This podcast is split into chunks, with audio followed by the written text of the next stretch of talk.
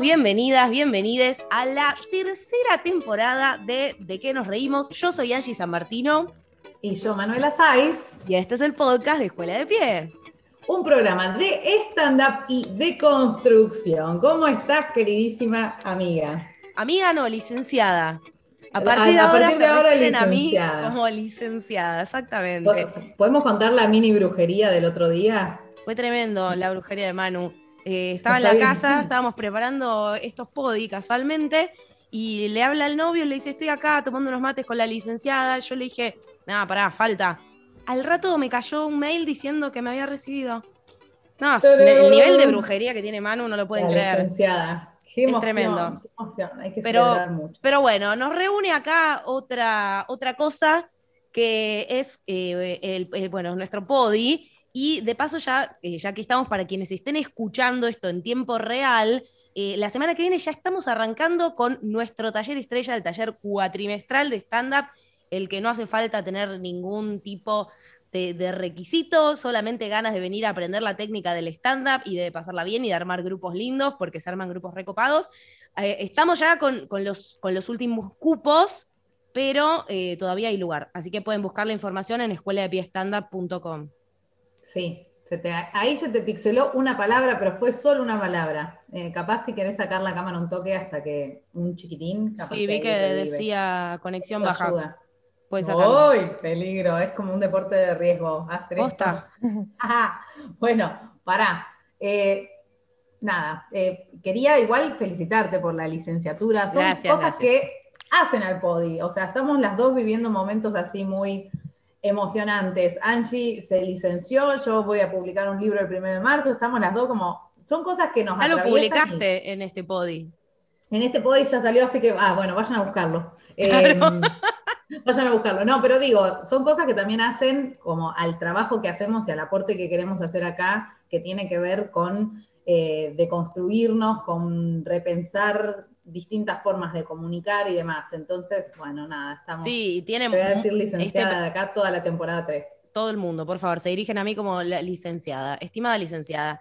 Eh, sí, y este, este podi y nuestra escuela de stand-up eh, y todos nuestros libros y todo tienen muchísimo que ver siempre con nuestra carrera de comunicación. Así que bueno, es verdad que no, no es una noticia ajena del todo, pero como siempre nos pasa, hablamos mucho y dejamos en banda a la invitada del día, así que yo diría que ya la presentemos. ¿Algo que más que vos quieras aportar o me parece que estamos? No, que, viene muy en esta línea, yo tenía muchas ganas de invitarla hace tiempo, porque me parece que viene muy, muy, muy en la línea de, construcción, de volverle a buscar vueltas al humor, a cómo comunicar, a, cuestionarnos. Eh, me parece que va a ser súper interesante el encuentro de hoy, así que démosle la bienvenida fuerte el aplauso para recibir a Valeria Farfán. ¡Ale! ¡Bravo! Gracias, chicas. Un honor estar acá en el podi.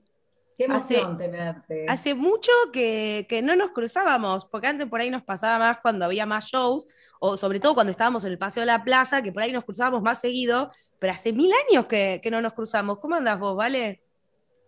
Bien, la verdad que muy bien, eh, feliz volviendo un poco al stand-up, eh, porque lo dejé un poquito de lado en la cuarentena, la verdad. Sí, no me, bienvenida al club. Lo hice virtual. sí, así que volviendo ahí a las tablas. Bueno, ¿tuviste eh, show ya presencial? Sí, sí, sí, estuve, bueno, estuve en San Juan, porque yo tengo mi familia, mi familia allá, así que estuve en enero eh, y parte de febrero por allá y e hice un show eh, con un amigo y también eh, el otro día estuvimos en la silla eléctrica. Ah, Así que volviendo, volviendo a los ruedos, ¿no volviste con tu show unipersonal? Ese todavía no. No, no, no, todavía no. Bueno, para, igual nos estamos adelantando un montón, a nosotras nos gusta que nuestras invitadas se autopresenten, así que estaría bueno que nos cuentes, así resumidamente, quién es Valeria Farfán. ¿Quién es Valeria Farfán? Bueno, Valeria, yo soy Valeria Farfán. Eh, uno se pone etiquetas todo el tiempo y después sale de esas etiquetas y se pone nuevas etiquetas. Bueno, yo estudié psicología, soy psicóloga, eh, soy comediante de stand-up también, me gusta producir mis shows, soy maestra integradora, también trabajo de eso. Eh, y ahora estoy estudiando sexología clínica así que, y educación sexual, así que voy a ser una, soy una futura sexóloga. Un título que me emociona mucho, la verdad, porque... Toma para vos. Me encanta. Está buenísimo. para, tengo esta duda. Eh, ¿Se puede estudiar sexología directamente o tenías que ser psicóloga para...? bueno, en realidad eh, tenés que ser médica o psicóloga para poder ser sexóloga clínica. Eh, y si no, podés estudiar educación sexual. Claro. Ajá, ok, pero no es lo mismo. No, no es lo mismo porque la sexóloga clínica podés atender, digamos, lo que se llamarían las disfunciones sexuales, atender consultas eh, presenciales, online, y tenés la formación que tiene un médico o un psicólogo, digamos, en este sentido. Eh, por eso se requieren esos títulos para ser sexóloga clínica. No sabía lo de maestra integradora, como re variado todo también. ¿Cómo, fue lo de maestra integradora? ¿De dónde surge? ¿También de psicología quizás? Eh, sí, claro, por ser psicóloga también podés ser eh, maestra integradora, si sos psicóloga o psicopedagoga. Eh, entonces yo comencé a trabajar de eso cuando me vine para acá, para Buenos Aires, y bueno, descubrí un mundo hermoso en lo que es el ayudar, digamos, a me, tocó, me tocaron siempre nenas, por así decirlo, entonces se abrió un mundo enorme de lo que es la educación y lo que es, digamos, aplicar la psicología eh, en determinada personita, por así decirlo, y ayudarla todos los días. Ahí, nada, me, enamoré de esa profesión también y sigo trabajando de eso. Qué lindo. ¿Trabajas con, con casos particulares o trabajas también en alguna escuela o eso? Bueno, las maestras integradoras lo que hacemos es acompañar eh, a las niñas en, las escuelas eh, todos los días o puedes tener una integración parcial y vas algunos días a la semana, pero sí, tu trabajo es estar ahí en el aula, escuchar todas las clases y acompañar y ayudar a la integración del niño en las materias y en el colegio, en lo que es en la sociedad, eh, lo social, todo, la comunicación, todo. Me encanta, no, no tenía ese lado. ¿Y cómo entra el stand-up en todo esto? ¿Cómo, ¿Cómo arrancaste? O sea, vos nos contaste que sos de San Juan, ¿viniste de San Juan eh, para trabajar directamente acá o viniste a estudiar también? No, yo vine directamente a estudiar, a, estudiar teatro, a dejar atrás la psicología. Ah. Dije en un momento de mi vida, tenía 28 años y dije, yo creo que no voy a ser feliz haciendo esto. Eh, yo quiero hacer otra cosa más divertida, empecé a estudiar teatro y me, enamoré mucho del teatro y bueno, dije, voy a estudiarlo formalmente en Buenos Aires, papi, me voy. y por, qué te pasó eso con, eh, por qué crees que te pasó eso con la psicología? Y porque lo veía como algo, como que mi meta no era ser una psicóloga y estar atendiendo pacientes, eh, si bien me gusta la clínica, no quería eso para el resto de mi vida, necesitaba hacer otras cosas y bueno, necesitaba un poco buscar un poco la beta artística, supongo, que aquí en Buenos Aires pude desplegar y, aprender y sigo aprendiendo un montón. Mira, me, eh, hubiera reimaginado que te habías venido a estudiar acá psicología y pintó el stand-up. Pensaba eso, que habías venido para, hacer psicología acá. Qué flash, un cambio de vida total. Sí, sí, sí, para mi familia fue como, bueno, pero te vas a estudiar otra carrera y teatro encima, que todos sabemos que es inestable. Sí, sí, sí. sí, yo les, sí, les dije, sí, quiero irme y, bueno, y mi idea era no, por eso vine acá y, y, trabajaba de lo que sea, o sea, bueno, no tuve muchos trabajos, pero estaba abierta a trabajar de lo que fuese para seguir estudiando, ¿no? Y vine con un plan eh, de, de, estudiar, bueno, eh, danza, teatro eh, en dos lugares y después se desplegó con el stand-up. Porque lo que sucedió es que em, mi papá me ayudó mucho, al principio estaba en contra de que yo me venga porque familia muy sobreprotectora, eh, yo muy dependiente de mi familia y bueno, eh, no querían que me venga sola a Buenos Aires, mi papá tenía terror, imagínense, pero después me ayudó y, y, bueno, unos amigos de él, un matrimonio amigo, alquilaba un monoambiente y me dice, vamos a verlo, y justo el monoambiente da que estaba al lado de Paseo de la Plaza. Ah, mirá, eras vecina de Manu. Sí, éramos las ahí, fuimos compañeras también de impro. En el Belisario. Sí, fuimos sí. sí, sí, sí. ¿Me traicionaste con Valeria? Pues nosotras hacíamos todos los cursos juntas. Ese fue uno de los Sí, ese fue, fuimos, paren, voy a, voy a silenciarme un segundo y sacar al gato porque está enloquecido. No sé qué le pasa, pero está que no, está colgándose el picaporte. Un segundo. Yo pues voy a tratar de buscar un, video, eh, voy a tratar de cortar un pedacito de video de esto porque Cabos colgado de la puerta No, no. está insoportable, posta. Nunca, qué bonito. Pero nunca se pone así de No, insoportable. nunca hace eso. Empezamos a grabar, encima le pedí a la vecina que silencia al perro porque estaba ladrando en la terraza. Dice, bueno, voy a hacer lo que pueda, no sé qué. Ahora este, enajenado, colgado, le voy a abrir una ventana. Anda, anda, anda. Eh, vale, y cuando arrancaste con stand-up, o sea, bueno, estabas ahí cerca del Paseo de la Plaza, pero ¿cómo caíste en tu primer curso de stand-up?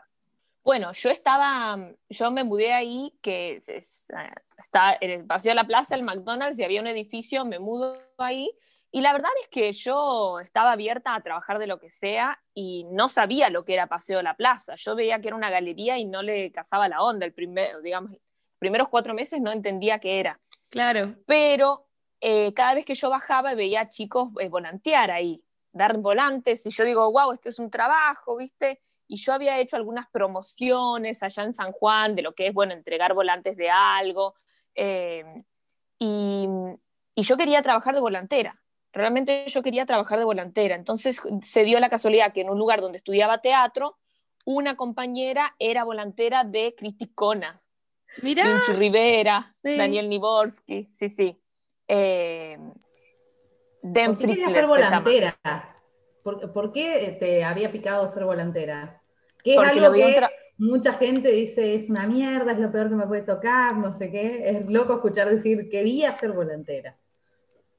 Es un trabajo repiola, estaba abajo de mi edificio, no tenía ni siquiera que cruzar la calle y era entregar volantes por plata, o sea, era relativamente fácil en ese momento el volanteo, ¿no?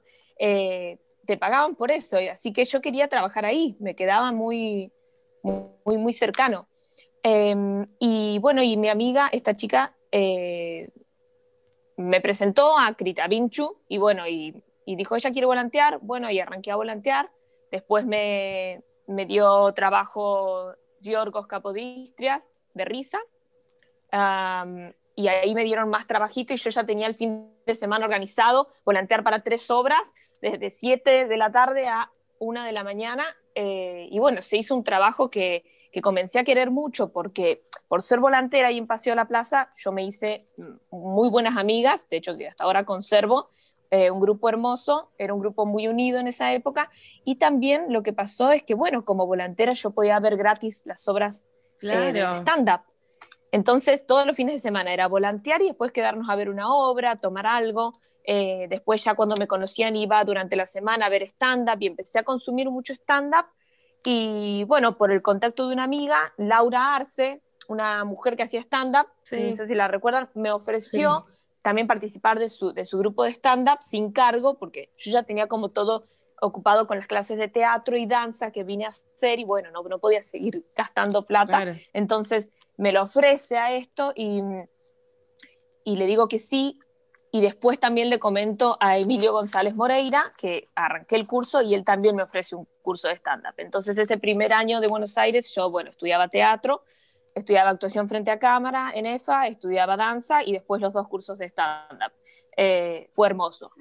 Y a fin de año hice las dos muestras y, y bueno. eh, Ah, ¿hiciste los dos en paralelo? Sí, hice los dos en paralelo. Laura Arce eh, daba las clases con un chico que se llamaba Hernán, eh, muy amables, la verdad. Y, bueno, y ellos me empezamos a ver en mi monólogo, después arranco en el espacio LTK con Emilio González Moreira, Ariel Eres y como profesores. Y, y también ahí seguí trabajando el monólogo y ese fin de año di las dos muestras y, y bueno, y ahí empezó el, el recorrido, por así decirlo. Y además de, mm, de los contactos que, que te dio el volanteo, ¿sentís que te dio alguna otra herramienta? Porque a mí me parece que el tema del volanteo, como decía Manu, es algo que por ahí los comediantes siempre, viste, como que si puedo hacer, no hacerlo, no lo hago. Pero las veces, o sea, uh, nosotras también tuvimos nuestra época de volantear un montón, de hecho habíamos volanteado en contra nuestro. Eh, éramos competencia de éramos volanteo. competencia. y, ¿Dónde? y en, en el paseo. de la plaza, ¿te acordás? Ah, mira. Sí, yo creo que nos tocó alguna, algún, algunas fechas nos habrán tocado. Pero nada, al margen de lo anecdótico, eh, yo siento que en el volanteo hay un montón de herramientas que son súper eh, útiles para después llevar al escenario. ¿Sentís que, que, incorporaste algo de eso? Obvio, ni hablar. Eh, yo digo que siempre que el volanteo es un arte. aparte, tenés vos la posibilidad en tres minutos que comentás sobre el show de contar de qué trata tu show. Y si vos no, digamos, ¿quién mejor que vos para contar de qué trata tu show que el volanteo? Entonces, cuando vos volanteás y realmente te enfrenta con lo que significa tu show, porque si vos pensás realmente que tu show es patético, es una mierda, entonces, entonces no lo vas a volantear bien y eso se nota. Entonces te enfrenta realmente y te hace decir, bueno, ¿y yo qué digo? ¿Y para qué lo digo? ¿Y, qué ofrezco en mi show? Entonces vos cuando ya tenés el, el, el speech y, y realmente te, la bancás con tu show, que es un proceso, no es fácil, eh, a mí me costó mucho, eh, bueno, podés decir realmente de qué trata y cuando lo ofreces y la gente compra lo que vos estás diciendo, bueno, ya tenés mitad del, del público comprado, entonces entras a actuar y bueno, así como la presentación de un show, ya sabemos que la presentadora, cuando entra la primera vez, a la segunda que sale, ya el público la conoce y está más relajado, así lo mismo cuando vos volanteaste y entras al show, ah, ya te conozco más o menos. Entonces, te sirve eso. Y también te sirve, bueno, la parla, el, el, esto de que te, te, te, evitan un volante y vos seguís, no importa, ¿entendés? No me importa, lo sigo, como el mismo fracaso al que te enfrentan muchas cosas, el stand-up en sí mismo, el volanteo te lo enfrenta a cada, a cada momento el, trabajar la voz antes del show, el, ¿no? el, de hablar claro, frente, mirar a la cara, mirarla, en el caso de teatro yo siempre miro a las mujeres porque son como las que deciden, eh, porque no, también porque por una cuestión como de respeto y sé que si ella, si ella compra lo que voy a vender, ya le va a decir al, novio, bueno, dale, sí, entremos. Eh, entonces, te, te, enfrenta con muchas cosas el volanteo y yo siento que está bueno hacerlo. Eh, y también, bueno, hay gente que no le gusta, obviamente. Llega un momento también en que si ya no quiero volantear más. Claro. Quisiera tener mi público. Sí. Y hablando de. que por ahí tenés ganas de estar concentrada. Ustedes, en, un momento cuando eran las cuatro actuando. Eh, complejas. en complejas, era, nosotras las veíamos y la, la, última, o sea, la que no estaba arriba del escenario estaba volanteando, seguían volanteando hasta habiendo arrancado el show. Como una garra zarpada. Y sí, nos hacían quedar como unas pajeras, pues decíamos, nosotros 10 minutos antes del show ya estábamos, ya estábamos, pensando en la pizza de después.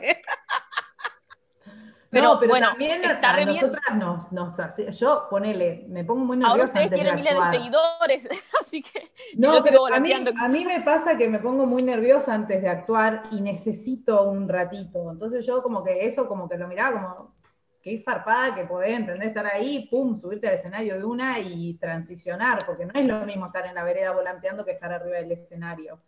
Y la voz eh, también se te cansa. De hecho, no es lo, obviamente que tampoco es lo mismo si estás en un show de A4 que en un show unipersonal. No me acuerdo si vos en tu unipersonal también volanteabas o ahí ya por ahí lo delegabas. No, no, también volanteo. Eh, obviamente me meto 20 minutos antes del show a preparar todo, pero sí, también volanteo. Em, principalmente porque, lo repito, no hay persona que pueda vender mejor eh, mi show que, yo. Y Paseo a la Plaza es un lugar volanteable, es decir, que si no tengo público eh, que ya sé que me va a ver, yo puedo volantear para, eh, y, y, que no me conoce nadie y me puede entrar a ver 50 personas. Entonces, eh, depende del momento en el que estás en tu proceso, pero yo siempre les decía a las chicas y lo sigo diciendo porque ahora tengo otro elenco que es Indignas con Debbie Magallanes y Silvi Campos. Bueno, cuando tengamos nuestros seguidores, ahí sí no vamos a volantear más, pero mientras no los tengamos, nuestro trabajo es ofrecer el show y volantearlo eh, de cara a que podamos tener el público y para eso buscar los lugares donde se pueda volantear todavía, ¿no? Pero sí, en el proceso la idea es que en un momento eh, uno tenga público propio y ya no necesitemos volantear, obviamente.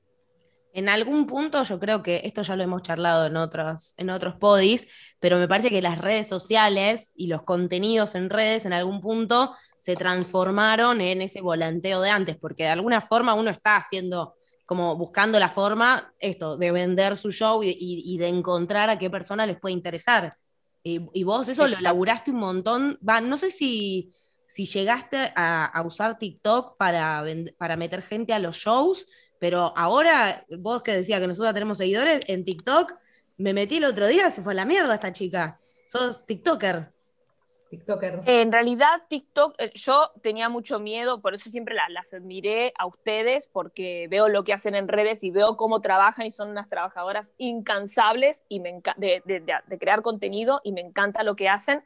Eh, pero bueno, es también el proceso del artista, ¿no? A mí me pasaba que hasta el año pasado, hasta mitad del año pasado, yo no creaba contenido y no... Eh, era, era muy duro, obviamente, no, no poder poner la carita para decir lo que pienso, lo que siento y no saber cómo hacerlo. Y creo que a muchos comediantes eh, les, pasa esto de... Y, bueno, y es un proceso también de decir, bueno, tengo que hacerlo, tengo algo para decir, así como lo digo en el escenario, busco otros formatos. La verdad es que TikTok a mí me dio, eh, me abrió un poco la cabeza y me dio la posibilidad de crear diferentes contenidos y entendí un lenguaje que, bueno, que quizás en Instagram no entendía o no terminaba de entender, eh, y TikTok me, me, me, ayudó a dar ese paso, por así decirlo, y a empezar a crear sin tanto juicio, sin tanto prejuicio conmigo misma, eh, y a crear contenido de valor un poco, porque la verdad es que como, este, como en el 2020 yo arranqué a, estudiar sexología, que en realidad arranqué a estudiar para tener más herramientas para mi show, porque mi show trata mucho sobre sexualidad, al, ser psicóloga podía ser sexóloga clínica y empecé a ver que teníamos un montón de cosas que repensarnos y bueno, y este, eh, esto, esta profesión, digamos, de la sexología como que me convoca muchísimo a mí. Entonces empecé también en TikTok a, bajar, a realizar contenidos sobre esto. Bueno, ¿qué necesitamos saber? ¿Qué, ¿Qué es lo que yo sé que puedo entregarle a la gente de una manera rápida? Porque el máximo es un minuto. Y, y eso, bueno, eh, creo que la gente lo valoró, por así decirlo. Sí, seguro. Eh, a mí me, pareció como que me gustaría también que cuentes un poco sobre como tu cambio o tu acercamiento, me parece que es más como, yo lo veo así, como un amigarte con tu persona escénica o amigarte con lo que vos querés mostrar o cómo vos te querés mostrar arriba del escenario, los contenidos. A mí me pasó cuando fuimos compañeras de, de impro, que era como muy loco verte de arriba del escenario y después en la clase, porque era como, ¿entendés? Como, como si fuese la novela y tenés por un lado a, la provinciana con tonadita que va toda así vestida de negro, jogging, no sé qué, y después recontra producida arriba del escenario. Eh, ¿Tenés algo como, sentís capaz que tenés algo tipo como de drag queen? Sería como... Eh, como que tenés un punch arriba del escenario y también eso, que es, no sé, siempre estás arreglada, maquillada, eh, ¿sentís que eso es parte de tu persona escénica? ¿Cómo, ¿Cómo vivís eso? Sí, realmente siento que es una decisión política, por así decirlo, eh, vestirme así y vestirme sexy, maquillarme. En realidad soy yo cuando voy a un evento que me, que me gusta y el stand-up es un evento que me gusta, entonces yo me visto así me ha pasado que me han dicho muchas cosas, o sea, che, ¿te parece? Para actuar en el Matienzo, la Jam, ponerte tacos. Y bueno, soy yo, ¿entendés? ¿Qué? Porque el público es más, es más informal, tengo yo que ponerme zapatillas, ¿viste? No, es que también, ¿viste? Pasa, hay una cosa como en el stand-up de que también es encontrarlo, porque por ejemplo, a nosotros nos pasaba que al principio nos vestíamos como si fuésemos al boliche, y la realidad es que yo nunca me he visto así, entonces me era algo raro. Y después hay algunas vertientes que dicen, tenés que estar lo más sencillo posible para que lo que más llame la atención es lo que vos decís, sino cómo te ves, y toda esta cosa de, ay, la mujer eh, tiene que seducir y además hacer reír, o para mí está buenísimo como que yo siempre vi que vos bancaste tu, tu parada. Me parece que está bueno ahora que hayas encontrado como la comodidad de transmitir porque es totalmente válido, loco, si yo, o sea, me quiero maquillar, me quiero recontra reproducir y, reproducir, como producir, no reproducir, si te querés reproducir, capaz que te estoy vaticinando la reproducción. Eh, pero eso, que me imagino que seguramente quizás has encontrado a alguien, que muchas veces pasa con los profesores que te dicen, che, esta vestimenta no va, o tacos, o esto. Eh, nosotros siempre lo que tratamos es como de decir que estén cómodas y cómodos arriba del escenario. Eh, sí, eso, es, importante. Sí, y también es importante no llegar al punto de que toda la atención se vaya, eh, toda la atención del público se vaya en lo que tenés puesto. Pero eh, siempre pensé, no voy a resignar como me gusta vestirme, porque ¿qué, qué, qué pienso? ¿Que si estoy vestida así no voy a hacer reír? Entonces estoy subestimando al público. No, no, no. Yo me puedo vestir como quiera y también te puedo hacer reír. Si no, ya estoy diciendo, ay, el público me va a juzgar porque estoy sexy. Y no es un pensamiento que a mí me ayude. Me lo han dicho profesores, me han, o me han dicho amigos comediantes, te conviene no vestirte así porque te lleva la atención, se lleva la atención del público. Eh, pero si no, yo estoy, ¿qué, solamente si estoy desarreglada puedo hacer reír? Bueno, es un desafío que yo me pongo, ¿viste? Eh, no, yo me visto como quiero y así voy a intentar hacerte reír también, ¿entendés? Entonces... Sí, no, digo que en algún punto, si no, es reforzar esta cosa, viste, como la típica, ¿no? Eh, de violar a tal piba, ay, pero ¿cómo estaba vestida? Entonces, como que siempre somos nosotras las que tenemos que estar adecuándonos a si el otro es un pajero o no. Porque digo, en el Paseo de la Plaza también te habrá pasado, sobre todo cuando es un público eh, que, es variado, también te habrá pasado de gente que se habrá distraído completamente con, con, eh, lo que estamos diciendo. Pero bueno, ahí ya eh, en quién está, en que yo tengo que cambiar mi forma de vestir o que vos sos un pajero y no viniste a, reírte. Sí, también es como la, como la perspectiva, digo, porque es como de, hay ciertas escuelas que también te dicen, subite al escenario y date con un caño para que la gente se ría. Como se van a reír si vos te haces mierda. Y la realidad es, es como lo mismo. a mí no me gusta, yo no comparto. claro. La idea es que se rían con tu punto de vista. Y me parece que si, no sé, si vos tenés muy claro cómo te querés vestir y cómo, cómo te gusta estar, está buenísimo bancarla en eso. Eh, eh, también en realidad, bueno, que en este, digamos, fue un proceso y es verdad que al principio yo sabía que quería hacer, cómo quería vestirme, qué es lo que quería decir más o menos, pero la verdad es que después como que fui descubriendo por qué lo hacía. Aunque sí, o sea, sí sabía que lo quería hacer y, por qué, es como que no tenía bien en claro lo que pensaba. Y hasta estos últimos años es como que, la verdad es que mi meta también es de construir el, el mote de puta, de gato, que en algún, que obviamente que lo he vivido y que no tiene nada que ver quizás con, con, con cómo soy yo, y sí tiene que ver con quién soy yo. Y creo que todavía es una lucha, ¿no? Eh, inclusive del feminismo, ¿no? Eh, porque se nos sigue tildando de putas como si fuese algo negativo y es, es, algo que hay que reverlo y yo siento que vamos a adquirir real libertad cuando el mote de puta no nos importe y, lo resignifiquemos como nosotras querramos. Pongo un ejemplo, parecería que, ay, te dicen puta y parecería que no te interesa o que, o que está todo bien y nos vamos entre nosotras puta y eso siento que ayuda a deconstruirlo. Pero después, eh, alguien difunde tu, tu, contenido erótico y vos, de, o sea, que ahora es muy, muy común esto de la porno extorsión, sextorsión, y entonces vos quedas tildada como puta y eso te afecta muchísimo. Y es natural que te afecte porque todavía no hemos deconstruido eh, realmente esto, el concepto de lo que es ser puta y ser libres sexuales.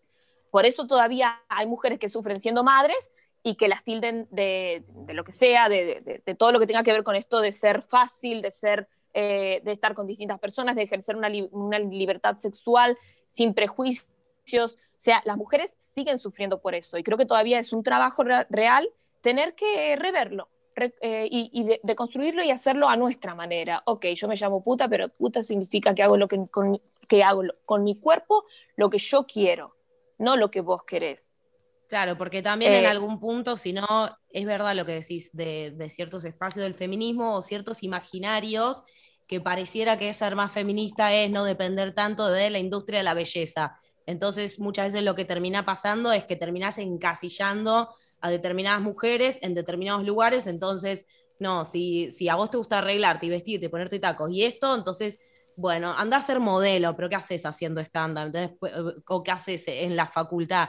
Digo, todavía choca un montón eso. No sé, pienso en Alejandro Maglietti, por ejemplo, viste que la mina es re diosa, re modelo, y que siempre sorprende y siempre le preguntan, eh, y, a, todo el mundo le llama la atención como que la mina tiene una carrera, ¿entendés? Como, digo, e, estamos en este siglo y todavía sorprende que a una mina eh, le importe su su, apariencia física o que le importe ser sensual, ser sexy y que eso eh, eh, eh, invada otros territorios en algún punto. ¿no? Sin, sin, sin, caer en que y con los entendemos... no pasa, no pasa eso tanto, porque una puede ver a un Sancho en calzoncillos recontra trabado y a la vez que el chabón escriba poesía, ¿entendés? Como que se dan casos así y que nadie juzga y dice, ah, pero vos si posás en calzones no podés escribir literatura.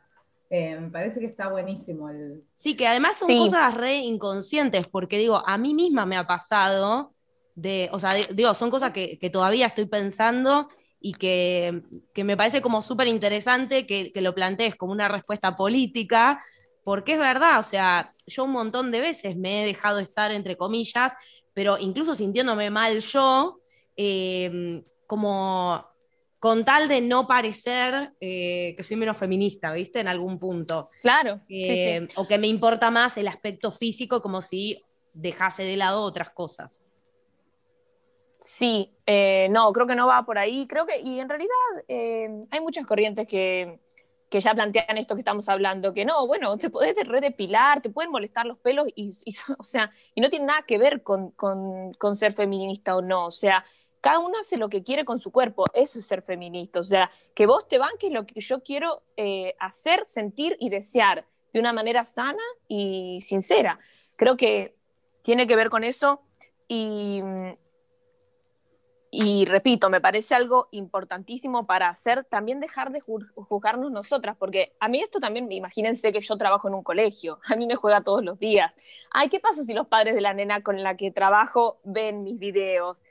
¿Y qué pasa si ven mi stand-up? digo, che, para mí la palabra puta, chicas, es un halago. Por esta hora vamos a intentar eh, em, creer que ser puta es eh, realmente algo bueno. Y así que, ¿quieres puta? Bueno, puta, levante la mano.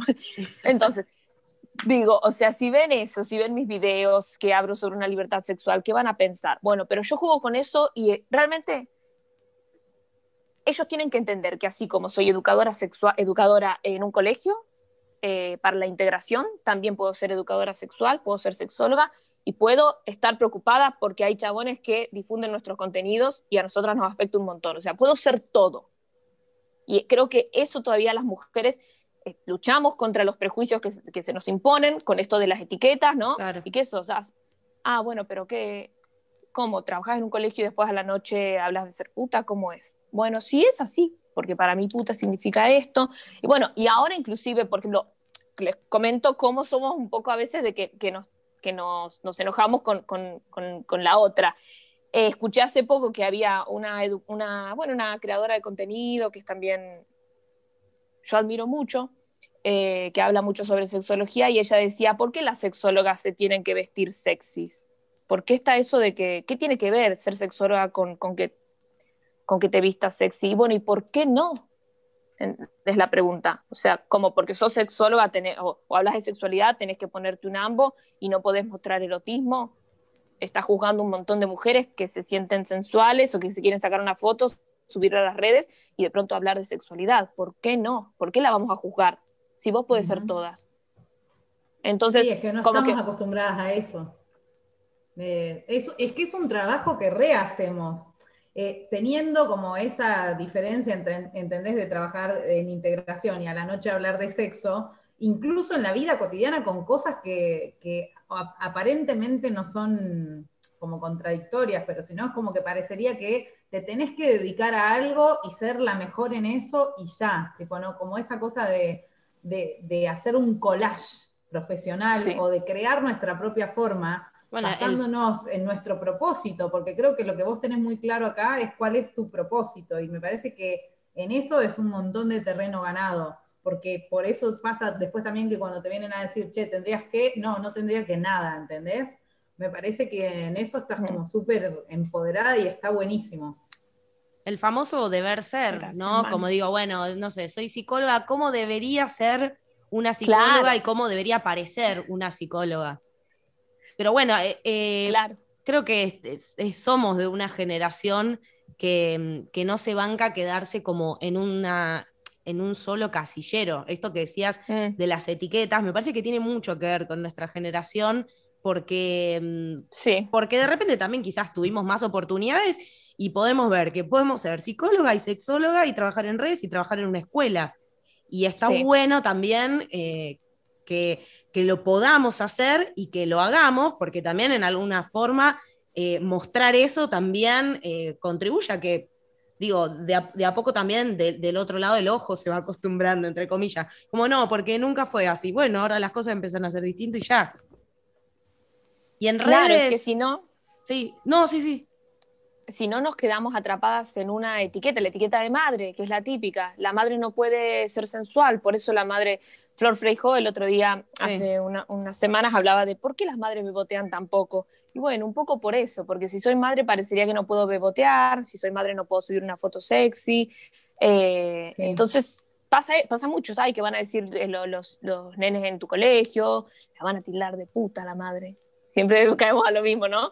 Porque si la madre hace tal cosa, puede ser tildada de, de, esto, ¿no? Entonces. Sí, que eh, igual siempre, siempre, siempre hay como.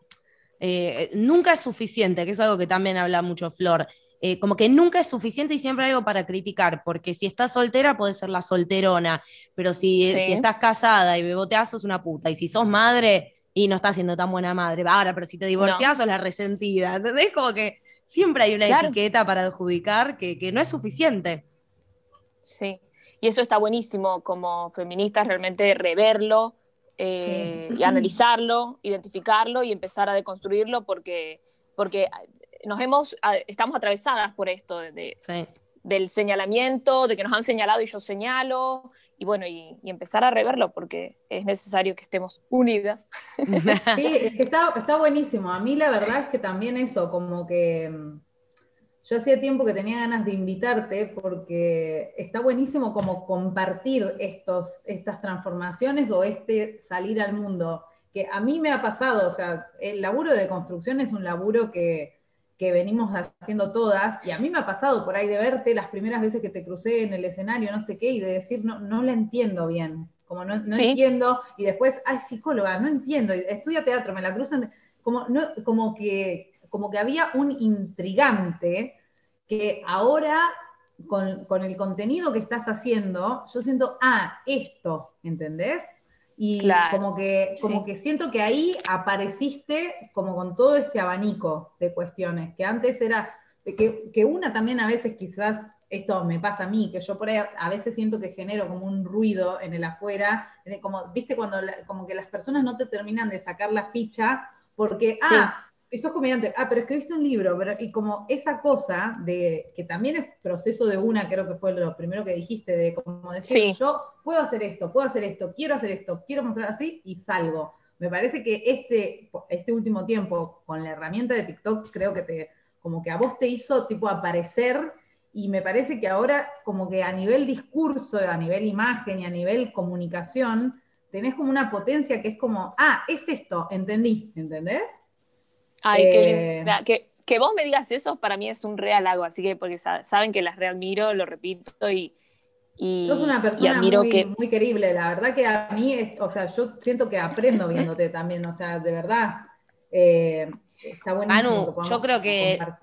Creo que lo que vos decís también habla igual de, de un proceso así conjunto, como decíamos recién, porque no es solo que ella encontró un lenguaje, un formato, qué sé yo, sino que también las lecturas del otro lado empiezan a tener también otras formas, porque es lo que decías vos antes, nosotros quizás al principio decíamos, pero qué onda, no era que no había que subirse con tacos al escenario, y ahora también lo podemos leer desde otro lugar, entonces quizás es algo como más eh, desde los dos lugares. Y también te, perdón, también te, te empodera desde el lado de decir, mira todas las veces que yo fui permeable al juicio ajeno y quizás me estuve como poniendo en ese corsé de decir, ah, deberías hacer esto y hacer caso, porque obedecer, ser obediente, eh, como que también está buenísimo ver a alguien que te dice, no, la verdad yo quiero hacer esto y voy a bancar esta, porque la realidad es que muchas veces, sobre todo en carreras artísticas, eh, lo que tiene que, lo que más potencia tiene es bancar tu, tu, propósito, como tu esencia. Y me parece que esto, que no dar el brazo a torcer,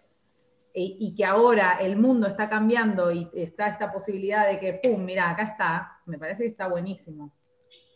sí. Em, yo quería hacer una pregunta con respecto a, a la deconstrucción más bien del material. Nosotras siempre hacemos como una, pregunta que tiene que ver con la deconstrucción. Si hay algo que a mí se me hace que quizás puede ser en el cómo, en, tus rutinas y demás, pero eh, ¿hay algo que hayas deconstruido, que hayas dicho esto no más, o este material no lo hago más, o este material no lo hago más así, o entendí que en realidad lo que quería decir era esto, pero estaba diciendo de otra manera que se entendía distinto?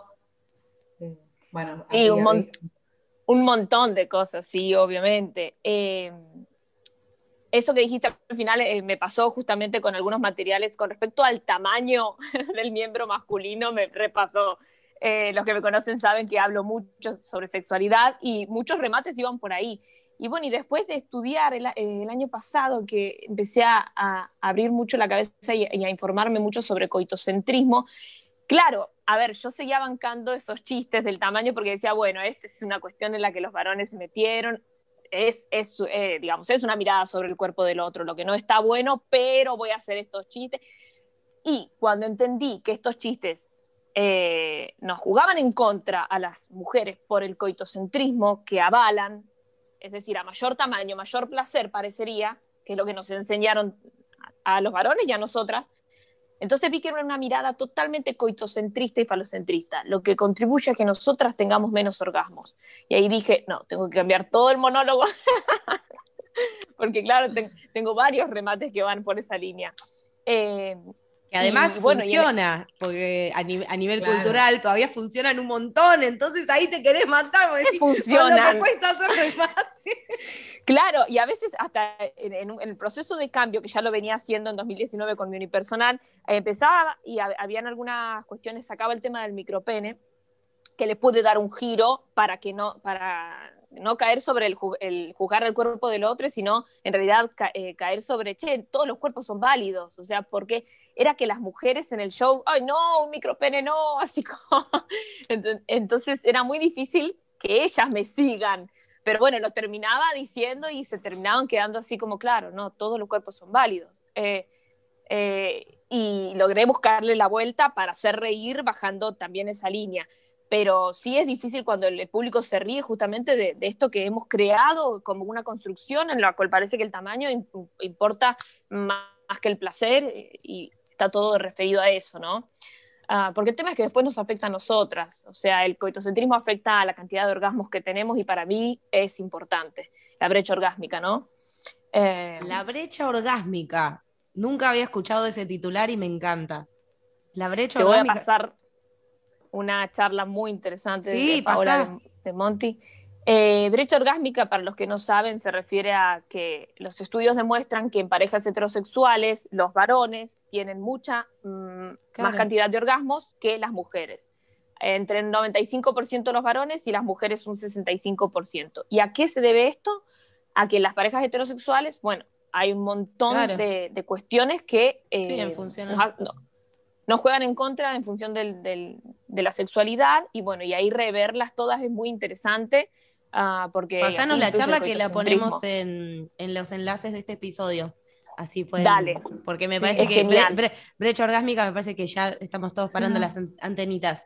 Sí. Yo no puedo creer lo rápido que se nos fue el tiempo. Tremendo. Pero, pero bueno, esto solo va a indicar que vamos a repetir para poder. Genial, me encantaría. más, porque creo que nos quedó como re re para charlar. Sí, y también quiero agradecer antes de que termine la charla un poquito a Angie, porque bueno, el contenido que subiste es genial y por vos, yo hace un par de años comencé a seguir a Gary Vee. ¡Ah, mirá! ¡Uy, las vueltas de la vida! Sí, eh, y me parece genial y eso y eh, toda su filosofía de lo que es la creación de contenido y cómo mostrarse en redes me ayudó muchísimo a mí para dar el paso y decir, che, hay que mostrar la carita y si quiero hablar de en broma, voy a hablar en broma y si quiero hablar de cosas serias, voy a hablar de cosas serias porque esto de la marca personal y de saber qué es lo que uno quiere, quiere decir y tenerlo claro es muy importante. Y bueno, nada, quería agradecerte eso, Angie, porque cuando vos, eh, que, sepas que influís positivamente. Qué loco, qué loco, porque además es un chabón que lo nombro quizás una vez cada tanto, pero posta, la tiene clarísima, si a alguien le interesa sobre, sobre redes sociales, negocios digitales, todo eso, es un chabón que es una máquina de, hacer contenidos, pero me quedo con esto también con que, mm, primero que las redes, eh, qué influencia que uno puede ejercer eh, positiva o negativa sin darse cuenta, como digo, el poder que hay. Y, digo, no sé, cuando vi tu TikTok y que la estabas rompiendo, me puse re contenta porque dije, está buenísimo que nada, que, más minas se animen a compartir y sobre todo de temas que les interesan. Se nota que acá hay como un montón de temas que, que te recontra apasionan y, se, se, nota eso y seguramente que, que, tiene algún impacto. Y lo que me parece re loco es que a veces nos cuesta más exponernos en redes sociales y estamos, o sea, somos personas que nos paramos arriba de un escenario que nos hemos parado enfrente de 10 borrachos, que le hemos pasado tan mal, y a veces eh, como que está esos miedos que, son más grandes que uno de, del qué dirán, ¿no? Porque en redes al final, o sea, hay mucho menos riesgo que, que subiéndote un escenario en el Paseo de la Plaza con gente que no sabes quién viene. Pero bueno, nada, está buenísimo que a poco nos vayamos animando y que también nos apalanquemos entre nosotras. Así que te recontra agradecemos a vos por haber participado de este podi. A nosotras siempre nos, gusta, nos gusta tratar de, nada, seguir de, creando lazos y comunidad con otras comediantes mujeres. Eh, y por eso surgió también este, este podi, porque veíamos que faltaba mucho, había muchas mujeres en la comedia, pero quizás no, no, no estaban tan representadas en, los contenidos que se difundían sobre comediantes, o son siempre los mismos. Entonces, bueno, también teníamos ganas de, de, hacer esto y la verdad que nos pone re contenta que hayas, que hayas venido y que nos hayas prestado una hora de tu tiempo. Para mí es un honor, chicas. Amo el trabajo que hacen. El podi está buenísimo y ayuda muchísimo a los comediantes y a los que no son también. Así que la felicito. Bueno, la próxima nos tomamos un mate en vivo. Sí, Y, vamos a ver el, unipersonal cuando lo revivas. Avisanos y, vamos con nuestros alumnos. Que cada tanto ah, hacemos salidas, a ver si revivimos las salidas con, con alumnos de la escuela. Bueno, vale, te mandamos un beso enorme y al resto que nos están escuchando, hasta la próxima. Gracias por escuchar nuestro podi. Si te gustó, nos sirve muchísimo que lo compartas en redes sociales y le pongas cinco estrellas. Si querés información sobre los talleres online o presenciales, entra a escueladepiestanda.com o escribinos a hola arroba escueladepiestanda.com.